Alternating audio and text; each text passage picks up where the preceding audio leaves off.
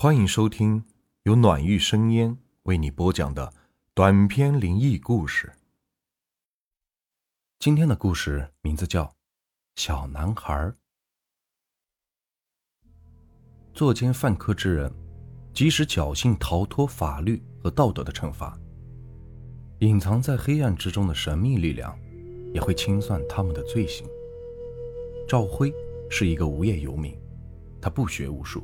好吃懒做，都三十好几的人了，仍然赖在家里靠父母供养着。也正因为如此，街坊邻居都瞧不起他。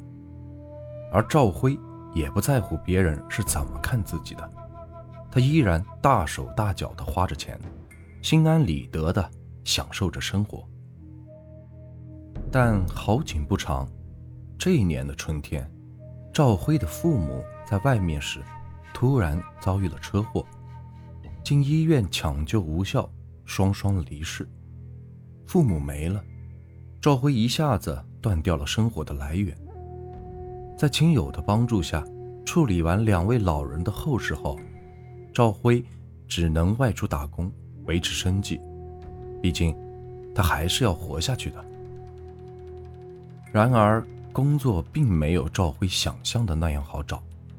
因为自己没有一技之长，赵辉在求职的过程中连连碰壁，没有一家单位愿意用他。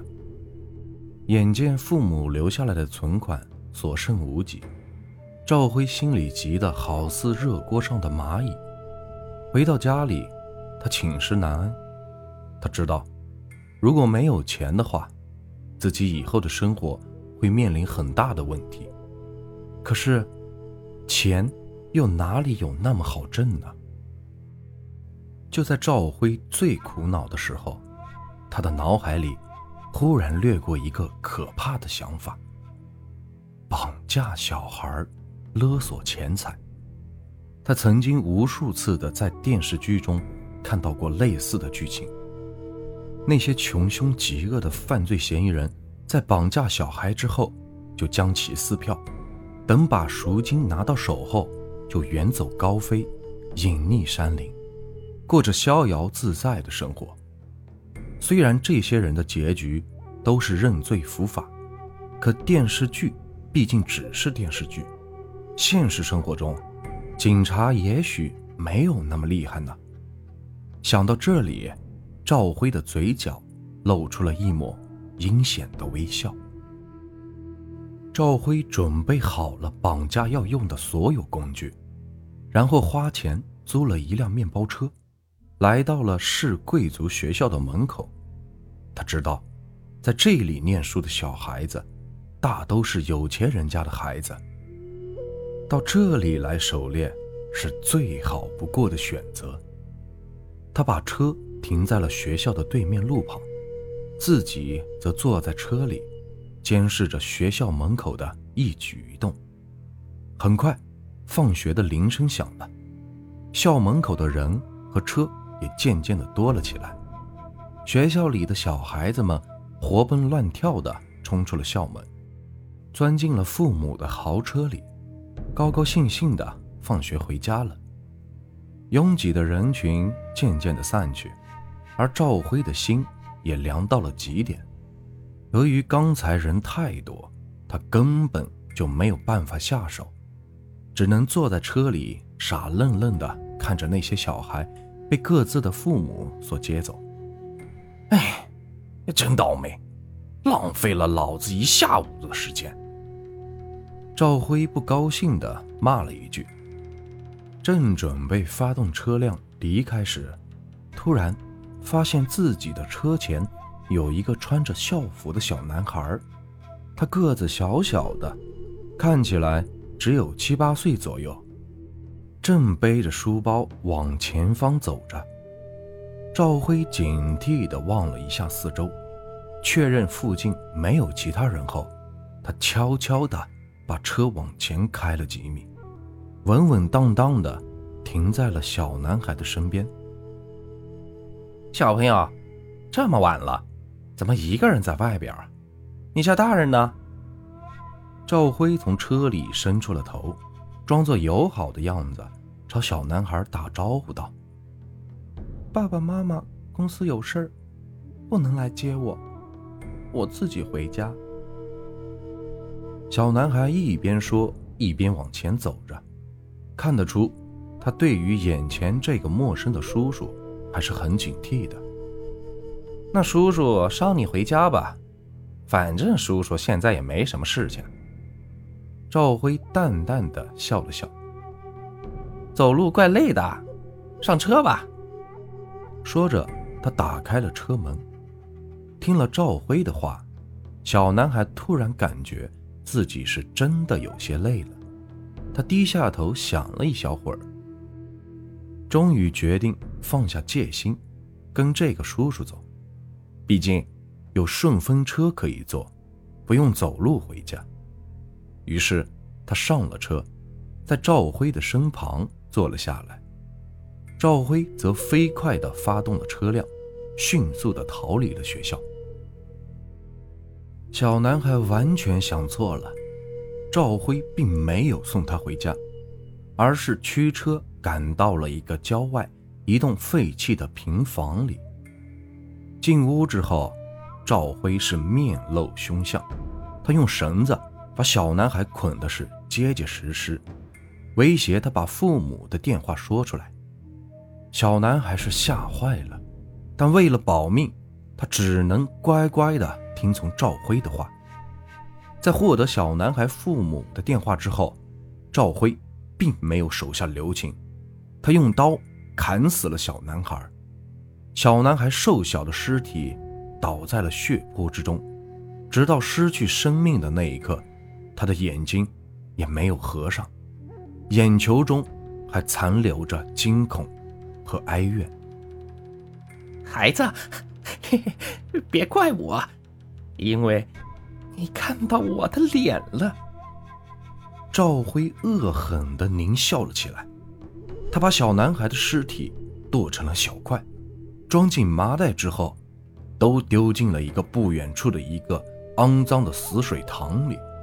随后，他拨打了小男孩父母的电话，并把提前录制好的小男孩的呼救声播放给他们听，要求对方向自己支付。一百万元现金。小男孩的父母得知消息后心急如焚，为了孩子的安全，他们并没有报警，而是老老实实的按照了赵辉的要求，把钱放到了指定的地点。然而，但他们根本不知道，自己的孩子已经被对方给杀害了，再也回不来了。赵辉利用小男孩父母。急于救子的心理，顺利的拿到了一百万元现金。之后，他换掉了手机号，带着这些钱离开了自己居住了多年的城市，躲到了一个千里之外的小县城里。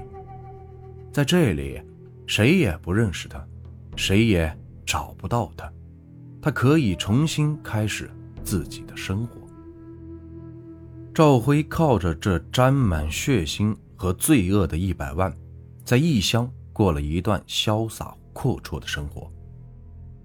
但由于过度的挥霍，这些钱很快的就花了个精光，赵辉又变成了穷光蛋。于是，他开始琢磨着再次实行绑架计划，弄点钱花花。这一天。赵辉独自来到了离住所不远处的一所小学前，开始搜索自己的目标。放学了，孩子们纷纷的扑进了父母的怀抱，被接走了，只剩下一个小男孩安静的靠在学校门口的电线杆旁边，看起来他似乎在等着他父母来接他。赵辉冷冷的笑了笑，朝着小男孩走了过去。你好，小朋友，怎么一个人在这里？我我爸爸妈妈单位有事可能不会来接我了。小男孩说着，沮丧的低下了头。那你家住哪儿啊？叔叔开车送你吧。赵辉轻轻的拍了拍小男孩的肩膀。叔叔的车就在前面，走吧。小男孩似乎是心动了，他跟在赵辉的身后，缓慢地走着。见猎物上钩，赵辉的心里得意极了。他根本没有发现，跟在自己身后的小男孩，嘴角一直挂着令人难以察觉的诡异笑容。赵辉把小男孩带到了自己的出租屋内。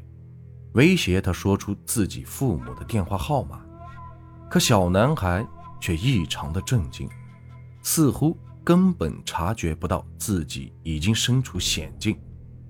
赵辉也并没有留意这些细节，在问出电话号码之后，他又一次的举起了刀，狠狠的砍向了小男孩的头颅。小男孩的头应声的滚落在地，但是。竟然没有流血，而且他的身子还直挺挺的站在原地。赵辉忽然感觉有些不对劲，他一把丢掉了手中的刀子，踉踉跄跄地后退了几步。他看见小男孩落在地上的头，竟然慢慢地飞升起来，飘在了半空之中。哈哈，叔叔。你忘了我吗？小男孩冷冷的笑着。一年前，就是你把我害死的呀，而且还讹诈了我爸爸妈妈一大笔钱。你可真是恶毒呀！赵辉吓得是面色煞白，他一屁股坐在了地上，浑身像被施了定身法一样。动弹不得，嘴里也说不出话来，只能看着小男孩的头一点点的向他逼近。跟我走吧，下地狱陪我去吧。到了那里，我们再好好算算账。小男孩愤怒的睁大了眼睛，他露出了白森森的牙齿，恶狠狠的。朝着赵辉的脖子咬了过去。这个故事啊，就结束了。如果你们喜欢我的故事，别忘了订阅、收藏和关注我。接下来会有更多有趣的故事。感谢你们的收听。